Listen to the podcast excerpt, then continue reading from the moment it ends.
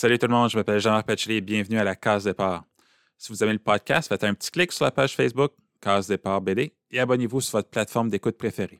À la veille de la publication de sa nouvelle BD, Le Petit Astronaute, je reçois Jean-Paul Hyde pour une entrevue spéciale divisée en deux parties. Dans la première partie, Jean-Paul nous dit la façon que la BD était perçue dans sa famille quand il était jeune et nous révèle ce qui l'a poussé à devenir auteur de BD. Il nous parle de son passage chez Crow et de l'avènement de Jérôme Bigra et pourquoi il s'est tourné vers la méta-BD. Bien sûr, on ne peut pas passer à côté de l'album Le fond du trou. Jean-Paul va nous expliquer comment il a construit un album affublé d'un trou béant et il va nous parler des différents défis qui vont avec. On s'attarde à bien Morière, qui devait prendre une toute autre forme. Jean-Paul nous dit de quoi il s'agissait et pourquoi lui et Claude Paiement ont décidé de changer de direction. On parle de tout ça et de bien plus encore dans cette première partie de la case départ avec Jean-Paul Hyde et sa commence maintenant. J'ai eu la chance d'aller Le Petit Astronaute qui sort demain, le 15 avril. Euh, je voulais te féliciter pour cette œuvre qui est remarquable, mais c'est pas une histoire facile. On, sent quand même tout l'amour que tu y as mis. Euh, malheureusement, il y a quelqu'un qui est venu couper des sacs d'oignons à côté de moi à la fin, donc j'avais vraiment les yeux pleins d'eau quand, quand j'essayais de finir la bande dessinée. Mais avant qu'on parle du petit astronaute, j'aimerais qu'on parle un peu de, ta propre case départ. Je sais que tu es né au Liban et que tu as immigré très jeune au Canada, mais je me demandais, est-ce que tu as gardé un contact avec la BD libanaise? Eh, écoute, non, je suis absolument pas. Moi, je suis arrivé ici, j'avais trois ans. Euh, mm-hmm. mon père est libanais, ma mère est belge. Euh, ils sont arrivés au Canada presque, mon Dieu, je dirais pas par hasard parce qu'ils ont quand même choisi d'y aller, mais en connaissant absolument personne ici, euh, c'était vraiment une grande aventure. Donc moi, j'ai à peu près plus de liens au Liban, sinon que j'ai me reste des cousines, des cousins là-bas. Puis j'ai à peu près pas connu la culture libanaise, sinon que par la diaspora libanaise établie ici, mais qui n'était pas la diaspora qu'on connaît aujourd'hui, qui est arrivée après la, guerre durant les années 70. Donc, c'est ça. J'ai pas vraiment baigné dans la culture libanaise. Je parle pas arabe. Fait que déjà, ben, le Liban, ceci dit, est un pays francophone aussi. Donc, euh, j'ai connu la BD surtout par ma mère qui est belge. parce que ma mère, euh, vu son âge, elle, elle a lu beaucoup Tintin, euh, Tintin qui était publié dans le Petit 20e, elle lisait le Petit 20e, donc c'est avant euh, les albums, et, ou enfin durant les, en, même temps que les albums sortaient. Et, et donc c'est ça, elle a, on n'était pas des, pas des grands lecteurs de BD particulièrement, mais chez nous, la BD avait des lettres de noblesse. C'était pas une lecture honteuse. Mm-hmm. Euh, ça faisait partie un petit peu du patrimoine de ma, le patrimoine de la Belgique. Fait que ça avait quelque chose de noble. Euh, donc, moi, systématiquement, très tôt, j'ai reçu des, j'ai reçu des bandes dessinées. Euh, je n'étais pas un collectionneur, puis je, ne lisais pas des affaires euh, très euh, pointues non plus. J'étais dans les, les, les Tintins, beaucoup Tintins, plus qu'Astérix ou Spirou, Lucky Luke, des trucs comme ça, ce qui était les grands classiques. les classiques de l'époque, c'est ça. Qu'est-ce qui t'a fait dire que tu voulais devenir un auteur de BD? Est-ce qu'il y avait des auteurs que tu admirais particulièrement? Écoute, je vais répondre probablement comme bien des auteurs de BD. J'ai toujours voulu faire ça. mais dans mon cas, c'est vraiment, c'est vraiment ça. En fait, j'ai toujours eu une certaine facilité avec le dessin, encouragée par ma mère qui, elle aussi, dessinait, euh, qui était une passion pour elle. Encore aujourd'hui, toi, à l'âge qu'elle a, elle continue à faire, euh, elle est aquarelliste. Ah euh, donc, j'ai eu l'encouragement de ce côté-là. Puis, j'étais quelqu'un qui aimait raconter des histoires. J'étais le conteur de jokes. Euh, j'étais le celui qui euh, euh, je faisais des pièces de théâtre quand j'étais petit. Je faisais, j'ai fait à, 14 ans, je tournais des films. C'était des 8 mm, des Super 8. On faisait tourner des westerns avec mes chums. On faisait, j'étais vraiment beaucoup plus dans l'idée. Je, voulais raconter. J'étais un conteur plus qu'un dessinateur en fait. Mais comme je dessinais, ben, assez vite, l'option de la bande dessinée est arrivée. J'aimais ça. Et puis, ben écoute, euh, arrivé euh, début du secondaire, déjà je m'étais fait une idée, je m'étais dit naïvement, candidement, ah, moi je veux faire auteur de bande dessinée dans la vie, à une époque où au Québec, écoute, c'était c'était comme du, du bobsleigh en Jamaïque, là, la BD au Québec, là, ça, ça n'existait à peu près pas. mais j'avais une idée euh, dans ma tête, là, puis je me suis dit, non, non, c'est vraiment ça que je veux faire. Puis dès qu'il y avait une petite possibilité, une petite porte ouverte à l'école, on cherchait quelqu'un faire des affiches, faire des dessins, faire la direction artistique du journal étudiant, faire des caricatures. J'étais toujours le premier à lever la main. Mhm. Fait que j'ai gagné un peu d'expérience comme ça. Puis toujours avec l'idée de faire de la bande dessinée. Puis je faisais de la bande dessinée. Puis j'étais un gars un peu euh, solitaire, dans, au sens, pas, pas au sens péjoratif, mais je suis quelqu'un qui, sais, qui se satisfait très bien tout seul à une planche à dessin dans ses affaires. Puis ce qui fait que tu sais, j'avais le tempérament aussi pour être capable de travailler comme ça à, à- à long terme sur mes affaires. Ce qui fait que je suis resté quand même assez focus sur, euh, sur mon idée de faire de la bande dessinée. Puis je te dirais que c'est à partir de Cégep Université que là, ça a vraiment décollé. Puis tu as mentionné que bon, tu étais le farceur, que tu aimais raconter des histoires, donc tu as pu mettre ça à l'œuvre euh, quand tu t'es joué au magazine Crow. Je pense que tu étais là pendant une décennie, autour de 85 et 95. Comment tu es rentré dans- dans le magazine? Ah, Écoute, faut, faut se remettre à l'époque, là. Et vraiment, j'ai l'impression de parler comme un petit vieux quand je dis ça. Euh, mais, euh, Dans mon temps? Ouais, c'est à peu près ça.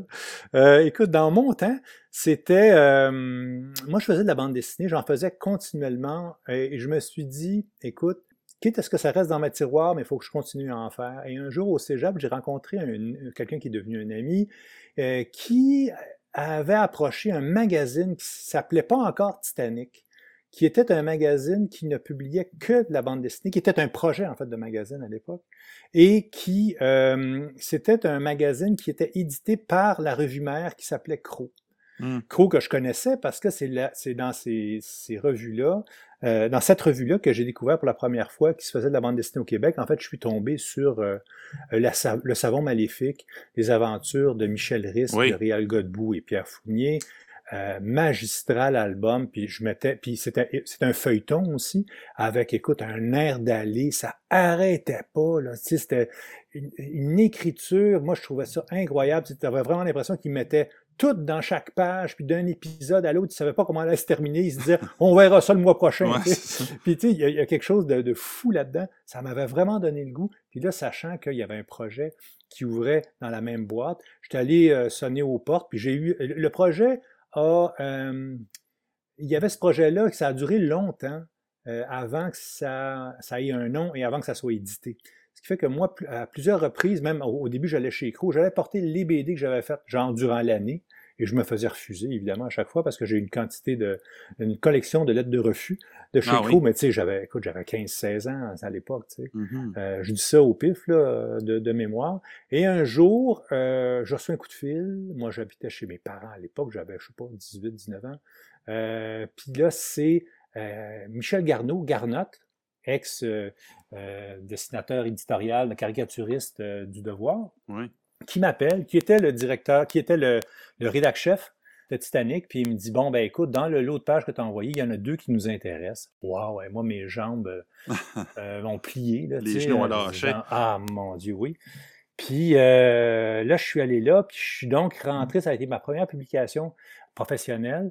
Euh, mais je suis rentré au numéro 12 et il n'y a jamais eu de numéro 13 parce que le, le, le, euh, le Titanic a arrêté. Le Titanic a, a fait, a rencontré son iceberg. Mhm. Puis euh, donc, plutôt que de faire patate, moi je me suis dit, ben là, j'ai, je suis rentré dans la boîte, j'ai, j'ai montré patte blanche, fait que je vais traverser puis je vais aller l'autre bord, chez Crow, avec mes lettres de créance, si tu veux, de Titanic, en me disant, bon, ben là, j'ai préparé un projet, j'avais toutes sortes de BD, et là-dedans, j'avais un truc que j'avais pondu sur le coin d'une table qui s'appelait Les aventures de Jérôme Bigra.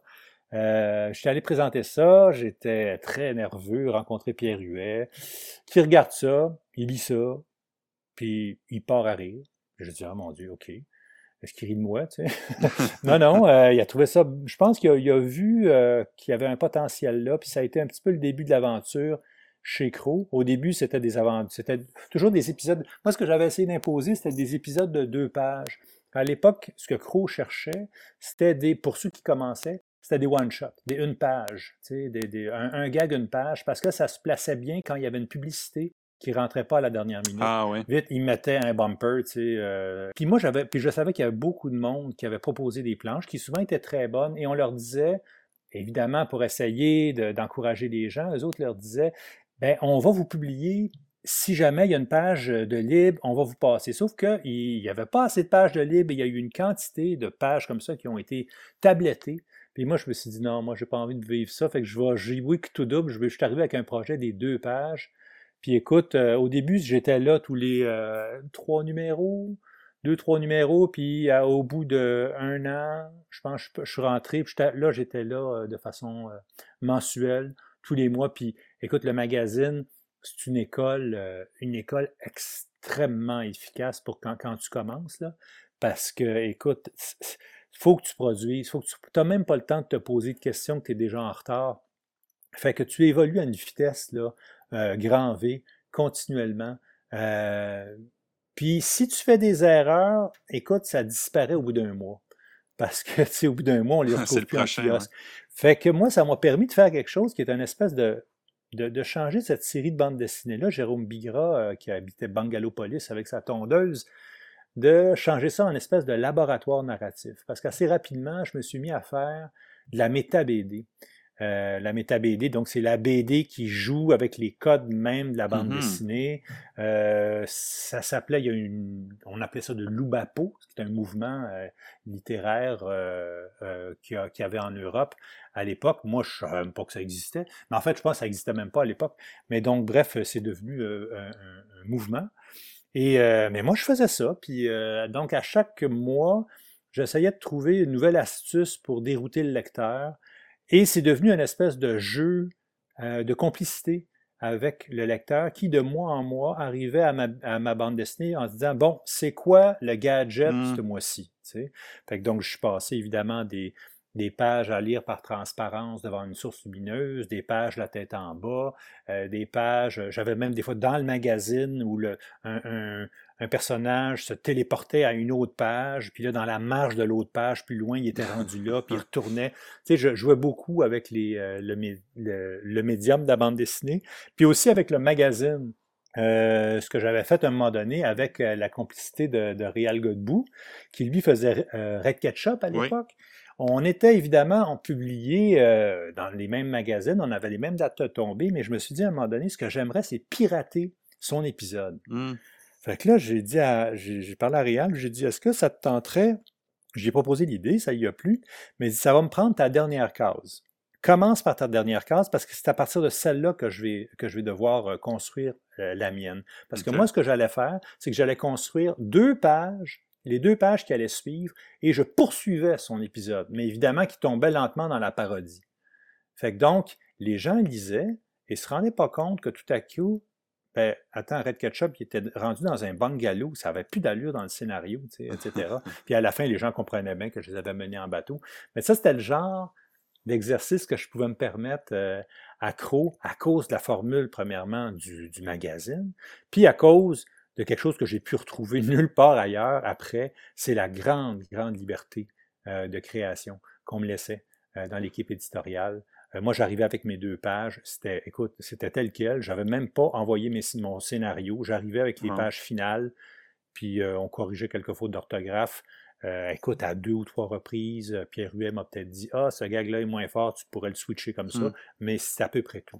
C'était une très belle époque. Moi, j'ai été quand même surpris de voir que tu avais début vingtaine quand tu as commencé à faire de la méta BD. Un peu naïvement, je me disais il faut, euh, il faut avoir des années d'expérience, bien maîtriser le langage. Euh, donc, c'est vraiment le fait que, comme tu mentionnais, c'était mensuel, ça allait vite. Donc, tu as pu apprendre très rapidement à, maîtriser ce langage-là, justement? Oui, ben, quand j'ai commencé, c'était, bon, j'étais pas encore dans la méta BD. Jérôme Bigra a commencé avec un humour euh, absurde, surréaliste, mmh comme on le pratiquait beaucoup à cette époque-là. C'était l'époque du lundi DA, Ding et Dong, Paul et Paul. Euh, on découvrait cet humour-là. Euh, si tu veux, dans la petite histoire de l'humour au Québec, c'était bon, c'était la période post-référendaire. La politique avait évacué. L'humour s'était départi de tous les sujets politiques. Et puis, euh, un, ça a laissé le terreau pour l'arrivée de l'absurde. sont arrivés les Claude Cloutier. Je ne sais pas si tu connais ça, c'est une série euh, vraiment fabuleuse qui était éditée dans, dans Crow, qui faisait la légende des Jean-Guy, entre autres, Gilles Lajungle, des parodies euh, d'espèces de, de, Tarzan, si tu veux. Euh, et dans ce, cette mouvance-là, moi, j'arrivais avec Jérôme Bigra. C'était vraiment l'aventure du au quotidien. Dès que tu mm-hmm. ouvres une porte, tu sais jamais ce qu'il va y avoir derrière. Ça peut être carrément un autre univers. Et au bout de quelques mois, voire quelques années peut-être, je ne sais plus, mais euh, là, à un moment donné, j'avais fait une bande dessinée sur plusieurs pages qui était une bande dessinée dont, vous êtes le scénariste, où là, les gens lisaient et arrivaient à une fourche où on disait, ben là, Jérôme, est-ce qu'il appuie sur le bouton A ou le bouton B? Si tu appuies sur le bouton A, tu t'en vas à telle case, B, tu t'en vas à telle case, et mm-hmm. ainsi de suite. Donc, et à partir de ce moment-là, je me suis dit, oui, là, je pense que j'ai un filon. Sauf qu'évidemment, c'est toi-même qui te mets la barre euh, évidemment, c'est une BD qui a eu énormément de succès. Je m'en faisais parler beaucoup à une époque où euh, tu ne recevais même pas de courriel, ni, de, ni de post euh, sur Facebook. Et, mais ça a eu beaucoup de succès. Puis là, je me suis dit, oui, je vais essayer d'y aller. Mais évidemment, écoute, je me mettais, je me mettais la barre haute là, parce que c'était des scénarios qui, qui, demandaient beaucoup, beaucoup de temps mmh au niveau de la construction, de l'architecture. Mais, tu sais, moi, ça a toujours été un petit peu mon euh, à partir du moment où j'ai commencé à faire de la BD, euh, même assez jeune, je me suis, euh, tu sais, ado, à un moment donné, tu pognes un down, tu, regardes la qualité de ce qui se fait. Moi, à l'époque, ce qui se faisait en BD, ce qu'on avait, ce que moi je lisais, c'était, moi je lisais pas les super-héros, je lisais beaucoup plus du franco-belge, et la qualité graphique des, des, dessinateurs, c'était, écoute, c'était, tu regardais les Moebius et, et tout, c'était, s'il y avait de quoi se décourager. Là. Puis euh, moi, je m'étais dit, je me rappelle m'être dit, le dessin, c'est quelque chose qui va me prendre du temps. C'est comme la mmh. musique. faut que tu pratiques des heures et des heures pour finir par euh, posséder ton instrument. Par contre, là où je peux prendre d'avance, c'est au niveau du scénario. Puis assez rapidement, je me suis mis à passer autant de temps à travailler sur mes scénarios que à apprendre le dessin, je te dirais. Fait que ça, ça a fait que et même à, toute l'époque que je faisais Bigra et que je passais autant de temps, vraiment autant de jours à faire le scénario qu'à faire les dessins. Puis encore aujourd'hui, je veux dire, euh, c'est quelque chose, euh, moi, le, scénario. En fait, j'ai presque l'impression des fois d'être plus un scénariste qu'un dessinateur. Tu sais. Euh, j'ai pas de plaisir, moi, à dessiner euh, uniquement pour dessiner, honnêtement. Là. Ah non? moi, il faut que j'ai quelque chose à dessiner. OK. Euh, puis, le fait que d'habitude, quand j'ai rien à faire, plutôt que de faire un doodle, je vais plutôt penser à un scénario, tu sais, pour avoir quelque chose à dessiner. Parce que dessiner sans avoir, sans aller nulle part, c'est pas mon truc. Moi, je suis pas le gars qui se promène avec un calepin de dessin, puis quand il n'y a rien à faire, il va, il va mmh. C'est pas, c'est pas dans mon tempérament, non. Puis tu mentionnais tantôt que dans le fond, tu faisais de la méta-BD avant même que ça s'appelle la méta-BD, mais est-ce que tu as découvert d'autres auteurs qui, euh, qui faisaient de ce style-là? Euh, oui, en fait, euh, j'étais très intéressé par la méta-BD. les, toutes premières que j'ai que j'ai lues, en fait, c'était Fmur, beaucoup Fmur, donc, excuse-moi, Fmur d'un côté, mais Fred, beaucoup. Fred, les naufragés du, le naufragé du A, avec Philémon, mmh où, bon, là, tu avais vraiment des cases très qui m'impressionnaient beaucoup à, l'époque, où le personnage tombait d'une case à l'autre et, remontait ainsi de suite dans une espèce de, de, de scénario, de, de, découpage circulaire, si tu veux. tu avais les pages qui étaient, des cases qu'on voyait en trois dimensions, comme si c'était des petites boîtes. C'était très inventif. Moi, et puis c'est quelque chose qui impressionnait beaucoup aussi dans un style graphique qui était très hors norme. Euh, pour euh, l'époque euh, de la BD franco-belge qui était très un style très balisé. Là. Ça, c'était vraiment hors norme. Et puis après, ben, j'ai découvert Fmur. Fmur, c'était pas, enfin, c'était la méta BD, mais c'était surtout l'humour absurde, je mm-hmm. dirais, euh, avec le, le, génie des alpages, entre autres. Euh, puis cette espèce de sens, il y avait quelque chose d'un peu théâtral euh, là-dedans, dans les, dans les dialogues, euh, le, le, la recherche du non-sens, en fait. je trouvais ça. J'avais lu plusieurs entrevues avec lui. Fmur, d'ailleurs, qui a fait. Fmur avait accepté de faire ma préface de mon tout premier album, ah euh, Bangalopolis. Oui, euh, petite histoire, c'est qu'en fait, c'était un ami de Pierre Huet, rédacteur en chef à l'époque de, de Crow, et Pierre m'avait dit que euh, Fmur recevait Crow et un, un, des trucs qu'il aimait lire, c'était Jérôme Bigra. Écoute, moi, je dis, j'en revenais pas. euh, fait que là, quand est venu le temps, des années plus tard, donc à ce moment-là, on parle de quoi? Je me souviens plus, mais des années, quoi, ça devait être à peu près 80, début des années 90. Euh, sortir un premier album, un premier recueil. Là, j'avais demandé à Pierre, penses-tu qu'on pourrait demander à FMUR? Puis FMUR avait accepté euh, très généreusement de le faire. Et donc, c'est ça, moi, FMUR, ça a toujours été, euh, je te dirais, une belle source de folie, d'inspiration. Puis plus tard, j'ai découvert d'autres gens qui travaillaient dans la même direction que moi sans que ça soit une source d'influence. C'est juste que tu t'en vas dans une direction, puis tu regardes à côté de toi, puis il y a du monde qui vont dans la même direction que toi. Fait que c'est sûr que tu t'intéresses mm-hmm. à ce qu'ils font.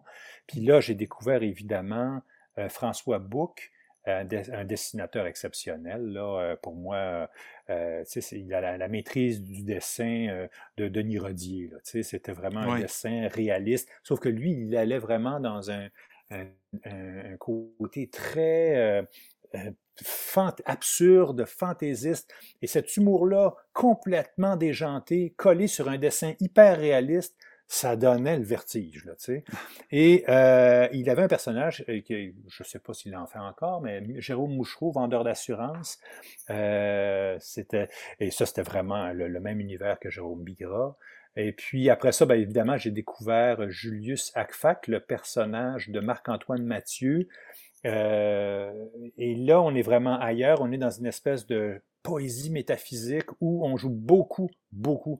C'est le roi de la méta-BD pour moi. Mm. Euh, ce, ce gars-là, il va jouer. Euh, les personnages vont à la recherche du point de fuite, t'imagines? Le point de fuite en perspective. Fait que là, ils vont là, et puis ils jouent avec les perspectives parce que, bon, ils sont à un endroit où la perspective est faussée, ils sont tous aplatis.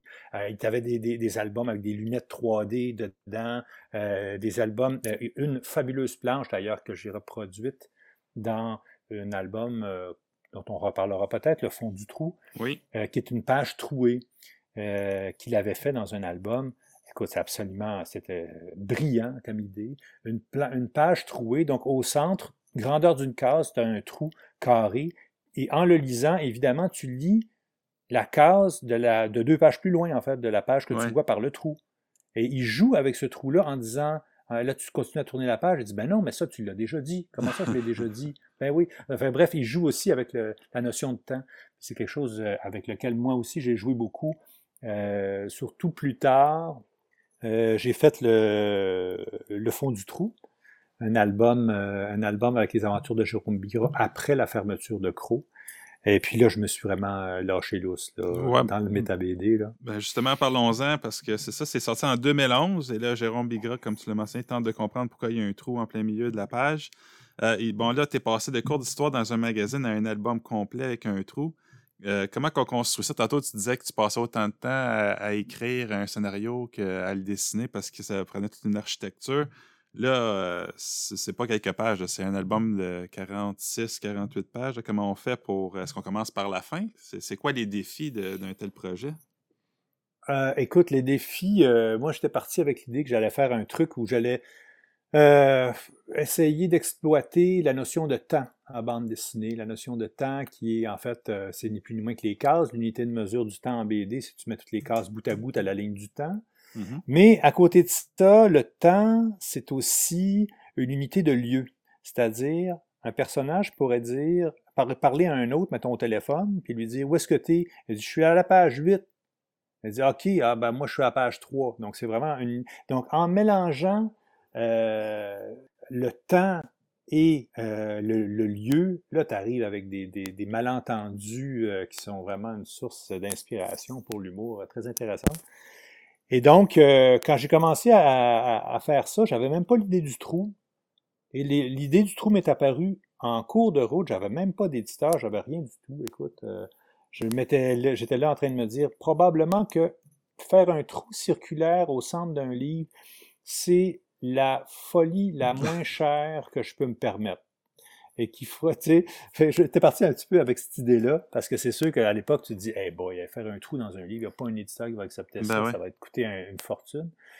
Puis, euh, fait que donc, à partir du moment où j'ai eu cette idée-là, du trou, là, ça a été, il fallait que je trouve, moi, je, commence beaucoup comme ça, c'est qu'il faut que je trouve la fin. À partir du moment où j'ai la fin, là, je suis, euh, je suis rassuré. Et puis, euh, donc, à partir, je, je, jouais un petit peu avec l'idée de qu'un personnage puisse passer à travers ce trou-là pour aller sur les pages subséquentes. rapidement, je me suis dit, ah ben voilà, il va être à la recherche du fond du trou. Mm-hmm. Et qu'à la fin, en fait, ça soit une espèce d'acrobatie qui nous ramène au début du trou pour faire encore là une fois, chose que je fais souvent, un scénario circulaire. Un scénario dont euh, euh, la dernière page est celle qui précède la première et ainsi mm-hmm. de suite. Donc, tu pourrais lire l'album en boucle. Euh, donc, à partir du moment où j'avais ça, ça, a été, là, j'ai été rassuré. Mais après ça, tout le travail, ça a été de trouver la manière d'intégrer les trous de façon intelligente parce que je voulais surtout pas faire du gadget. Tu sais, que ce soit juste un trou décoratif comme ça se faisait beaucoup, parce qu'évidemment, j'ai fait beaucoup de recherches à savoir qu'est-ce qui existait mm-hmm. dans ce genre-là. Je me suis dit, je peux pas croire que je suis le premier à faire ça. Comme de fait, il y a des albums qui ont, euh, qui, où il y a eu des trous, mais c'était jamais un trou qui était intégré au scénario. Tandis que moi, ce que je cherchais à faire, c'était vraiment que le trou qui arrive toujours au même endroit sur chacune des planches change la trajectoire du scénario. Donc, je l'avais mis e-, exprès à peu près aux deux tiers de la page pour que au moment du défilement des cases, aux deux tiers, il y a le trou, tu as la réaction, puis tu as le personnage qui doit se remettre un petit peu sur ses pieds pour la suite des choses. Euh, et donc, il s'agissait de trouver des, passes intelligentes pour, euh, en fait, euh, qu'est-ce que j'ai fait? Écoute, j'ai fait, c'est devenu des tunnels de métro, un ascenseur, et lentement, l'idée que les personnages puissent communiquer à travers le trou avec les autres pages, puisse traverser l'album même à reculons, c'est-à-dire de passer d'une page ultérieure à une page, donc d'arriver d'une page qu'on n'a pas encore lue, mm-hmm. que les personnages puissent même s'envoyer des messages à eux-mêmes, mais plusieurs pages plus loin. Fait que là, évidemment, tu rentres dans, écoute, la machine à voyager dans le temps, là. Euh, genre, euh, mais bien sûr, j'arrivais, tu arrives tout le temps aux limites du processus. Euh, c'est le paradoxe du voyage dans le temps qui se peut juste pas parce que bon, c'est le principe du euh, bon vieux euh, si je m'en vais en arrière que je tue mon père, ben j'ai pas pu naître, donc j'ai pas pu voyager dans le temps, tuer mon père et ainsi de suite.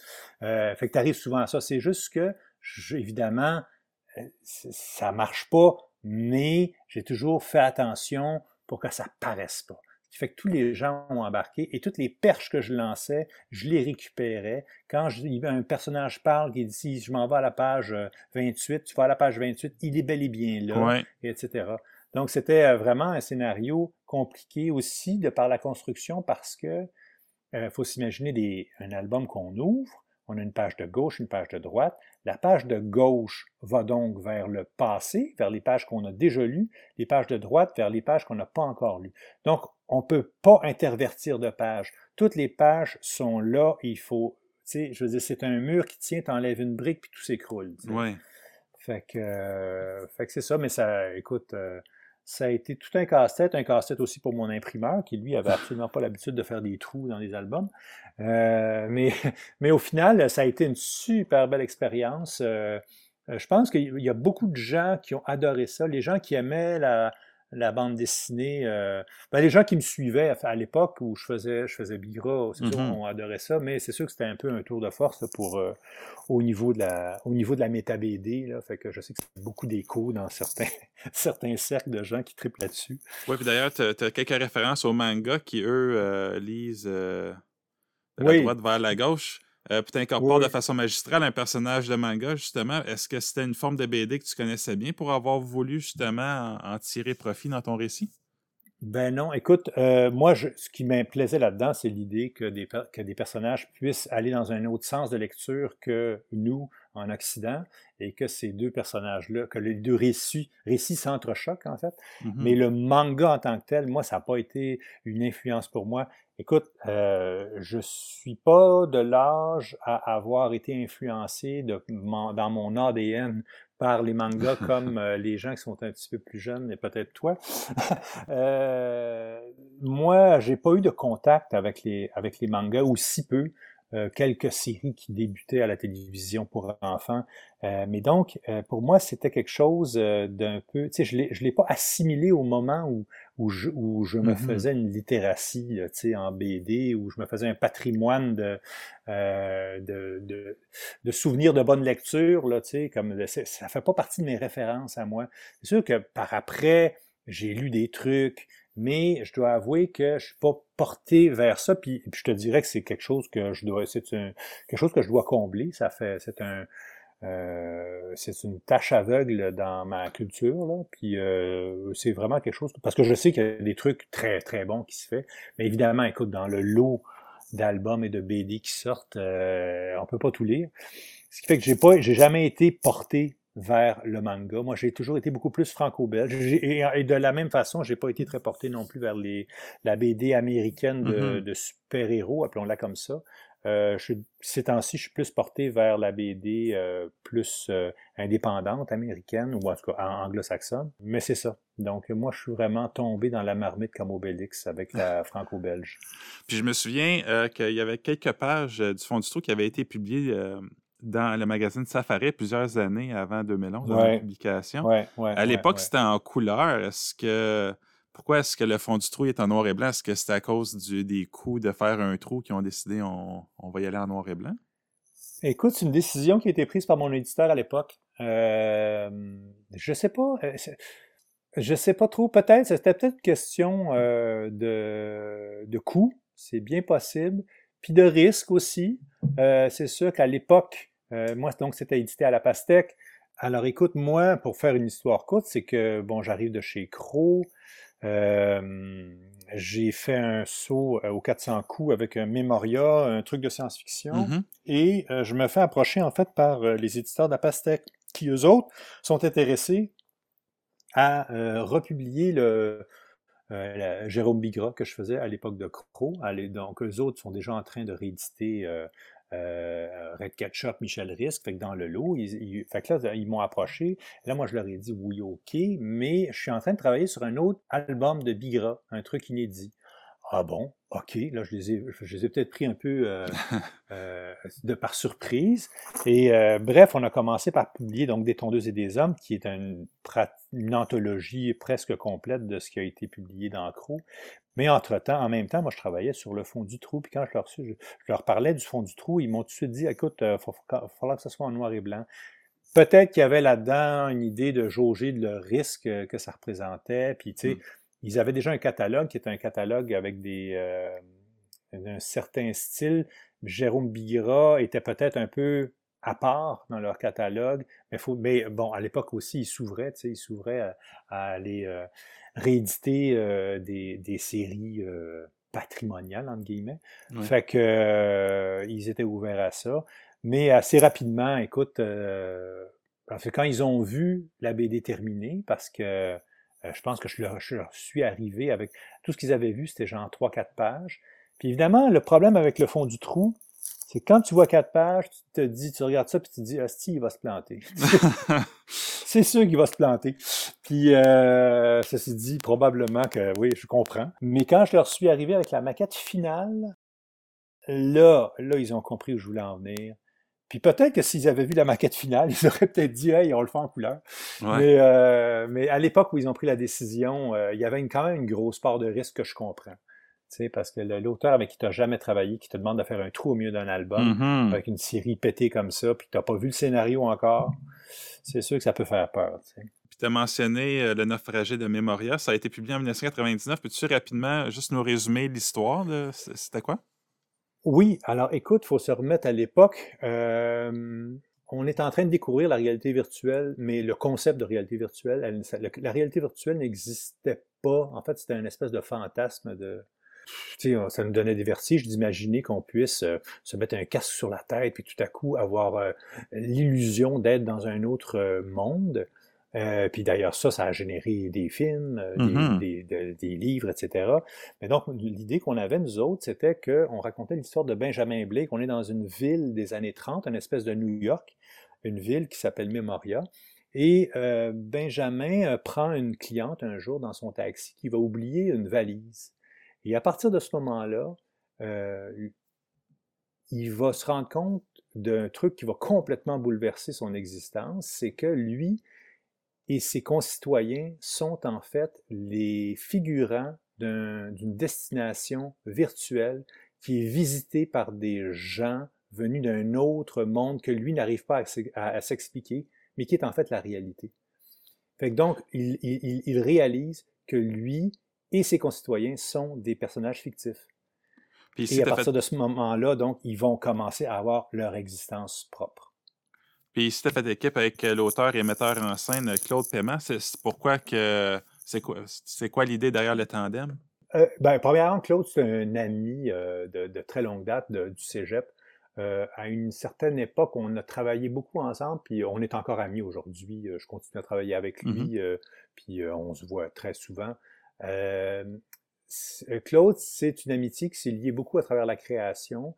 À l'époque, on faisait du théâtre, euh, euh, du théâtre pour enfants, du théâtre, ce qu'on appelait de la, création collective, c'est-à-dire tout le monde rajoute un petit peu son grain de sel au scénario. Puis avec Claude, on avait une très très belle complicité qui, écoute, qui s'est solidifiée avec le temps, ce qui fait que moi, je sortais de chez Crow, je sentais qu'il fallait que je sorte euh, de, du plateau où j'étais chez Crow. Euh, moi, je faisais Jérôme Bigra, tout le monde était content, tout le monde me m'envoyait des fleurs, mais moi, je voyais bien mon dessin, puis je me disais, écoute, j'ai des, des, croûtes à manger, mmh. il faut que je me donne un défi si personne n'est capable de m'en donner. À l'époque, c'est peut-être difficile à concevoir aujourd'hui, mais il n'y avait aucun éditeur au Québec qui faisait de la bande dessinée. Si vous voulez faire de la bande dessinée, il n'y avait que l'Europe ou si tu arrivais à convaincre un éditeur généraliste ici, mais c'est un travail euh,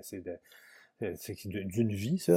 Euh, fait que donc, j'étais parti avec Claude en disant, écoute, il y avait un éditeur qui existait qui s'appelait les éditions Mille qui sont devenues les 400 coups et qui mmh éditait du, de la bande dessinée 777 ans. C'était le seul éditeur à l'époque qui faisait ça parce que c'était un, éditeur qui avait dans, en fait, c'était des associés et un des associés était imprimeur, ce qui fait qu'il pouvait se permettre de publier des albums en couleur, chose qui était extrêmement qui coûtait très très cher à l'époque. C'était à peu près impossible de faire de la bande dessinée en couleur. Donc là, ils avaient trouvé une formule, euh, mais ils faisaient donc vraiment du 777 ans, euh, Lénard euh, Tristan Demers, euh, Paul Roux. Nous autres, on arrivait avec, avec une bande dessinée adulte à, à une époque où en Europe, la grande, grande majorité des titres étaient destinés à un public euh, jeune adulte ou adulte. Là. Il, y avait, mm-hmm. la, bande dessinée pour enfants, c'était minoritaire. Puis, je me disais, c'est sûr qu'un jour ou l'autre, il y a un éditeur qui va allumer. Je ne peux pas croire qu'on va laisser ce marché-là à des Européens uniquement. Fait que moi, j'avais dit à Claude, écoute, on se lance. Claude, de son côté, aussi voulait se lancer dans des scénarios plus longs. Il avait fait surtout des, euh, courtes pièces. Fait que euh, les deux, on s'était dit, ouais, OK, on se lance dans un chantier, on va écrire quelque chose de plus longue haleine. Et le jour où un éditeur va arriver, ben écoute, on va avoir un projet. Et mm-hmm. comme de fait, euh, quand on a terminé notre scénario, on avait fait quelques pages, et là, bon, on, est quand même allé voir les éditions Mille et on s'était fait dire, on attendait un projet comme ça. Et ça a été le premier, euh, le premier album qui a été édité. Euh, si c'était pas est-ce que c'était une collection peut-être, mais enfin bref, dans cette foulée-là, il y en a plusieurs autres qui sont sortis, sont apparus Vaureau, on a vu Grégoire Bouchard euh, et, d'autres qui sont arrivés dans un côté un peu science-fictionnel, mm-hmm. fantastique, etc. pour adultes. Ça a été d'ailleurs, Memoria a été le, le naufrage de Memoria a été le premier titre qui a été euh, édité par 400 coups France parce qu'ils avaient des euh, euh, ils, avaient dans la tête d'ouvrir un bureau en Europe. Fait donc, ça a été un petit peu l'ouverture de l'édition québécoise vers un lectorat plus adulte, alors qu'à l'époque, ben écoute, on était encore vraiment avec des idées de bande dessinée. La bande dessinée, il faut que ça soit de l'humour, puis il faut que ça soit pour les jeunes. encore aujourd'hui, je te dirais, pardon, il y a des, euh, c'est encore euh, quelque chose qui est, euh, qui est solide dans la tête de pas mal de monde, mm-hmm. de, de, lecteurs. C'est encore un truc, qui, un, un clou sur, le faux, sur lequel il faut continuer de frapper de temps en temps. Là. Mais les choses ont énormément changé quand même depuis. Là. mais à l'époque, tout était à faire. Ce qui fait que Memoria, nous autres, quand on l'a fait, ce qu'on visait avant tout, c'était quelque chose à l'européenne parce que c'était le modèle qu'on avait. Euh, probablement qu'aujourd'hui, ça serait différent parce que là, on voit un peu ce qui s'édite ici, ce qui peut s'éditer. Euh, mais à l'époque, euh, on n'avait pas de modèle. On était vraiment à, là à se dire, ben écoute, on essaye, puis on va y aller selon les paramètres qu'on connaît de l'édition de ce genre-là. Et puis, ça a donné Memoria. Puis c'est sorti en 1999, comme je l'ai mentionné. C'est la même année que The Matrix et Existence qui touchent à des thèmes similaires. Euh, je pense mm-hmm. que Le Naufragé de Mémorial est sorti avant les deux films. Donc, c'était quoi vos réactions à toi et Claude quand vous avez vu euh, ces deux films-là sortir? Est-ce que vous avez dit euh, on a touché à quelque chose qui est dans l'air du temps ou vous avez dit oh, là, tout le monde ben fait la même chose? ben écoute, c'est sûr que ça donne un coup parce que tu, vois une œuvre comme ça qui, on savait, allait marquer les esprits, mm-hmm. qui sort en même temps. Par contre, avec du recul, moi, je me rends compte que, en fait, Memoria avait quelque chose de très particulier euh, qui n'a pas été fait.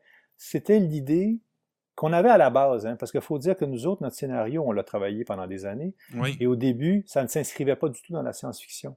On était, euh, on était dans la méta-BD. Et la méta-BD, et je t'explique, le scénario, c'était un personnage qui tombe sur la dernière case de la BD.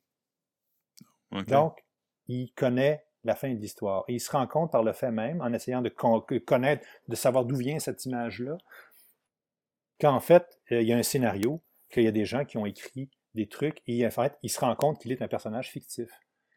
Et on s'est fait couper l'herbe sous le pied parce que Marc-Antoine Mathieu sort, euh, je pense, un de ses premiers albums de la série, euh, Julius Akfak, gagne un grand prix à Angoulême.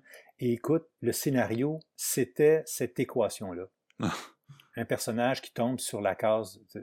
Là, je me suis dit, boy, ça passe pas inaperçu. En plus, il gagne un grand prix en Angoulême. Ben ouais, c'est ça.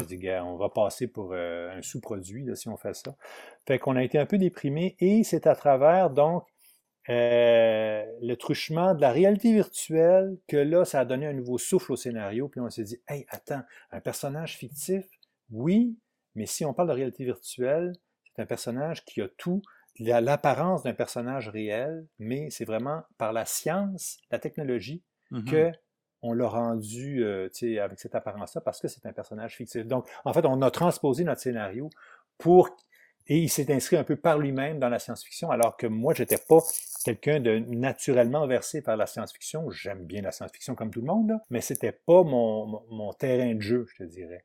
Mais il a fallu que j'apprenne, il a fallu que. Puis là, j'ai dû, écoute, c'était un chantier, là. Il a fallu que je. Et, d'autant plus que c'est difficile la science-fiction, ça l'était difficile à l'époque beaucoup, parce qu'il y a de très, très bonnes choses qui se font en mm-hmm. science-fiction. Il y a, euh, et, au niveau graphique, c'est excessivement impressionnant. Et tu sais que quand tu sors quelque chose là-dedans, les comparables vont faire mal. Fait que t'es mieux d'avoir un méchant bon scénario. Donc, tu as été servi pour, ton défi de, de, t'imposer un nouveau style. Oui, exactement. exactement. C'est tout un défi, mais euh, ça, ça, ça, a servi. Justement, ça a été quoi le processus pour produire le visuel qui allait produire le style graphique et aussi établir le, ton narratif? Par exemple, il y a l'antichambre euh, dans l'histoire qui est en noir et blanc, donc il y a, plusieurs euh, différentes façons de représenter différents lieux. C'était quoi un peu le. le en fait, c'est un scénario. C'est un scénario qui est complexe parce mm-hmm. que et, et, en plus d'autant plus complexe qu'à l'époque, on ne comprenait pas l'histoire de la réalité virtuelle. La réalité virtuelle, on ne la, voyait pas, les gens ne savaient pas c'était quoi. De s'imaginer qu'il puisse y avoir des mondes euh, qui ont l'apparence d'être vrais, mais qui sont des illusions dans lesquelles on peut se plonger. Ce gars, monsieur tout le monde, il comprenait pas ça. Là. Fait que pour réussir à comprendre, par exemple, qu'un personnage puisse se fondre dans une enveloppe virtuelle pour apparaître dans un univers virtuel, là, on était, tu sais, il fallait être clair. Fait que donc, euh, assez rapidement, j'ai essayé de profiter des astuces euh, vraiment au niveau graphique pour mettre les choses claires. Euh, donc, on a établi différents univers. Alors, l'univers fictif, lui, était en couleur traditionnelle. Mm-hmm. mais comme on avait des personnages qui vont se rebeller, en fait, contre, ces, contre le système, ils vont réussir à trouver des failles dans cet univers-là virtuel pour aller se cacher dans, dans, le, système de l'ordinateur, ni plus ni moins, à des endroits où ils sont à l'abri de, de, tous les systèmes de sécurité pour fomenter éventuellement une rébellion et pour essayer d'aller conquérir la réalité. Donc, à ce moment-là, en passant, c'est vraiment, c'est Alice au Pays des Merveilles, c'est pas traverser le miroir. Les gens passaient donc à travers des murs pour se rendre dans le reflet, ni plus ni moins, de le, euh, du décor. Et ça, il était traité carrément en noir et blanc. Et plus tard, j'ai même été avec des cas, parce que ce que j'ai essayé de faire au niveau de la couleur aussi pour rendre ça clair, parce qu'on faisait beaucoup de sauts euh, d'un, euh, non seulement d'un univers à l'autre, mais aussi d'une époque à l'autre, parce que mm-hmm. Memoria se passe dans les années 30. Fait que là, ça devenait complexe. Donc, ce que je faisais au niveau de la coloration, c'était de la coloration directe, donc directement sur le papier, aucun usage d'ordinateur. Et ce que je faisais, c'est qu'avant même de dessiner, je teignais mon papier. J'éliminais tous les blancs et donc je donnais une, couleur homogène à toute la scène. Donc déjà ça, il y avait une espèce d'homogénéité qui faisait que les gens comprenaient que cette scène-là, c'était tout ensemble et que hop, on tombait là dans des verres, ok, là on était ailleurs. Et ce que j'ai mmh. fait, c'est que pour une des dimensions, au moment où les personnages vont être en contact avec l'entité même de l'ordinateur euh, qui s'est incarné dans un personnage, euh, que à ce moment-là, ils sont dans une, des pages qui sont teintes en noir. C'est-à-dire, j'ai carrément shooté en noir mes pages et j'ai rajouté le blanc par-dessus, qui donne un effet très, très lumineux. Euh, mais on est toujours dans l'obscurité pareil. Mais c'est comme si euh, tu étais éclairé à la flashlight dans le noir. Tu sais. Fait que euh, ça, c'est des astuces de couleur. Mais en fait, j'ai beaucoup appris avec Memoria à travailler la couleur et à travailler la lumière. Parce que j'ai appris beaucoup à travailler les modelés, les, les, les, les, ombres portées, les éclairages, tout ça, à une époque où il n'y avait pas Photoshop donc, j'ai comme un peu appris, ni plus ni moins, euh, les procédés de Photoshop avant que je me mette là-dessus. Euh, ça, ça, a beaucoup servi euh, au niveau de la, couleur et aussi au niveau du dessin. là, j'étais vraiment dans une coche beaucoup plus réaliste et j'ai mm-hmm. touché évidemment aussi à, un côté historique parce que là, on était, on était dans les années 30. Memoria, c'était ni plus ni moins qu'une réplique de New York. Et je te dirais que, comme parallèlement à, la bande dessinée, j'ai fait beaucoup d'illustrations, j'en fais encore beaucoup aujourd'hui, en fait, je mmh gagne ma vie en faisant de l'illustration. Ça a été une porte ouverte vers tout un domaine de l'illustration qui est plus versé vers le réalisme, l'historique, mmh même euh, des trucs scientifiques, des trucs comme ça. Fait que finalement, ça m'aura beaucoup servi, euh, cet épisode-là de, de Memoria. Puis il aurait fallu attendre jusqu'en 2003 pour la suite. Pourquoi que ça a été euh, aussi long que ça? En fait, ça a été long parce qu'à l'époque, euh, comme je t'expliquais, l'éditeur euh, était imprimeur. Mm-hmm. Mais le deal qu'ils avaient avec l'imprimeur, c'est qu'on on imprimait des albums de BD au moment où on avait du temps de presse, c'est-à-dire au moment où les presses ne roulaient pas. Quand les presses roulent, c'est eux autres qui ont priorité parce que c'est des clients et c'est payant. Donc, ça a été pratiquement un an d'attente euh, pour que l'album sorte. Et entre-temps, évidemment, moi, euh, juste parce que, évidemment, une somme de travail pareille, ça ne pouvait pas se faire sans, subvention. Fait que je faire des demandes de subvention mmh. pour finir par l'avoir. fait, tout ça a pris beaucoup de retard, mais c'est un, peu la réalité. Encore aujourd'hui, je te dirais, euh, au Québec, c'est pas évident là, euh, d'éditer coup sur coup comme ils font en Europe avec des avances qui sont, ben, qui sont à peu près l'équivalent de ce qu'on reçoit en bourse ici. Mais euh, si tu n'as si pas ça, tu es obligé de travailler. Écoute, euh, c'est à peu près impossible de, de, de, survivre pendant que tu travailles pendant un an et demi, mettons, sur un album de mm-hmm. BD ou un an. Tu sais, c'est à peu près impossible. Fait que euh, c'était un peu le système avec lequel je réussissais à le faire. Mais le prix à payer, c'est ça. C'est que c'était. ça allait prendre du temps. probablement que j'allais perdre des joueurs. Et c'est vrai que la, la, série Memoria, qui a eu une presse dithyrambique hein, quand c'est sorti. Mmh euh, mais elle n'a pas rejoint son monde. Ça a fait des bonnes ventes pour l'époque, mais euh, euh, le lectorat n'était pas rendu là.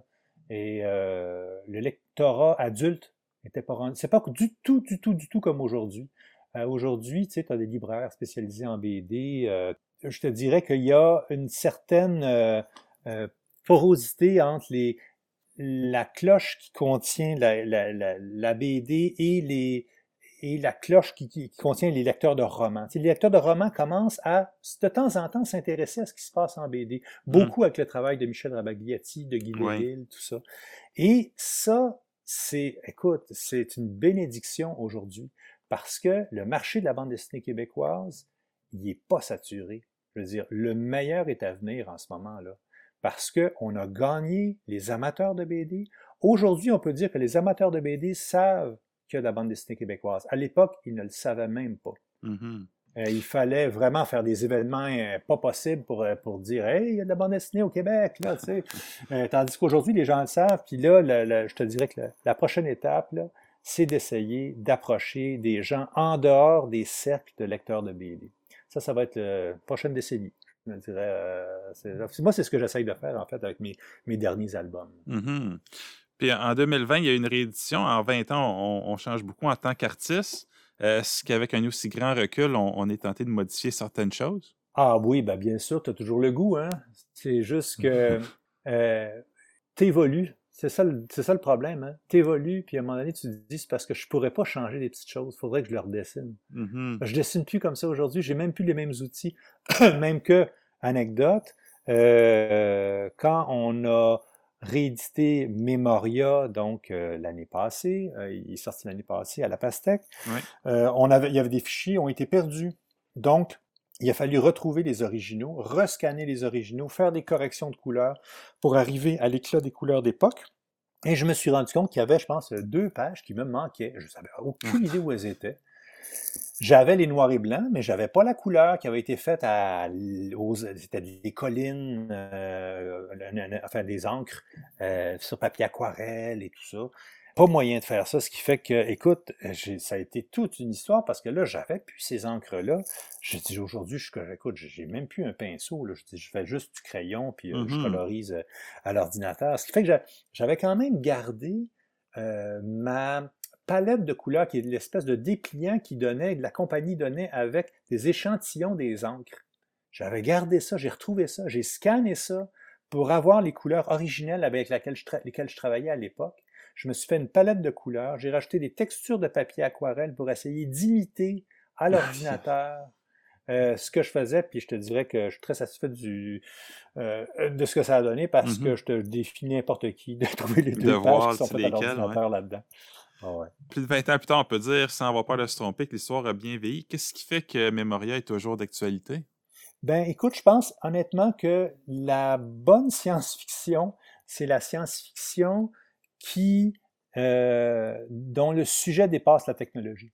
Hmm. Euh, tu sais, dans la science-fiction, c'est la définition de ça que moi je lui donne, en fait, c'est une histoire fictive que tu vas expliquer par le truchement de la science. Mm-hmm. Une science fictive aussi, mais donc tu expliques comme ça. Mais, mais il faut que le sujet dépasse l'unique machine. Tu comprends? Fait qu'à partir du moment où tu vas parler de quelque chose qui est universel, euh, ben écoute, ça va devenir universel parce que même si la technologie que tu vas illustrer va passer date parce qu'évidemment, moi, imagine, j'illustrais la réalité virtuelle avec des espèces d'énormes scaphandres qui devaient être super lourds. Ça a l'air des énormes euh, trucs dans fonte, là, tu sais. Alors qu'aujourd'hui, tu dis, mon Dieu, si j'avais à faire ça aujourd'hui, c'est un petit bidule qui tiendrait dans ta poche, tu sais, peut-être même que j'irais dans l'organique, là, tu sais. Mm-hmm. Euh, mais à l'époque, c'était ça, c'était de la grosse machinerie qu'on illustrait. Mais ça continue à être pertinent parce que derrière ça, le sujet, c'est quoi? C'est le rapport entre la créature et le créateur. C'est ni plus ni moins que le, euh, c'est l'histoire de Frankenstein. C'est mm-hmm. l'histoire de l'homme qui crée la vie et la vie qui va lui demander des comptes. Et, tout le monde qui est à la recherche de son créateur. Écoute, on arrive écoute, aux grandes questions métaphysiques, même sur Dieu. Et, on en arrive là, en fait, dans Memoria, où à dire, mais qui est-ce qui m'a créé? Et les hommes vont, vont dire, mais tu sais, nous autres, c'est Dieu qui nous a créés. Mais lui, Dieu, c'est de la foutaise. Parce que Dieu, il a créé des dieux dans des univers euh, où on va reproduire des dieux grecs, etc. Mais c'est c'est de la foutaise, Dieu. C'est moi qui est Dieu. Je suis Dieu parce que moi, l'ordinateur, je suis capable de créer absolument tout, rien qu'à travers euh, mes, euh, qu'à travers mon système. Fait que donc, tu arrives avec un questionnement qui est beaucoup plus large que l'unique fait qu'on se trimballe en réalité virtuelle avec des casques, avec de la machinerie. Puis ça, ben, c'est sûr que, tu sais, euh, je pense que ça n'a pas de... Ça, ça, ça, passe à travers les âges. Ben, c'est ici que ça se termine pour la première partie de mon entretien avec Jean-Paul Hine. Dans la deuxième partie, on parle de la femme aux cartes postales, le petit astronaute, et Jean-Paul offre quelques conseils aux auteurs de BD qui voudraient pousser leur style encore plus loin. Allez écoutez ça. Ciao!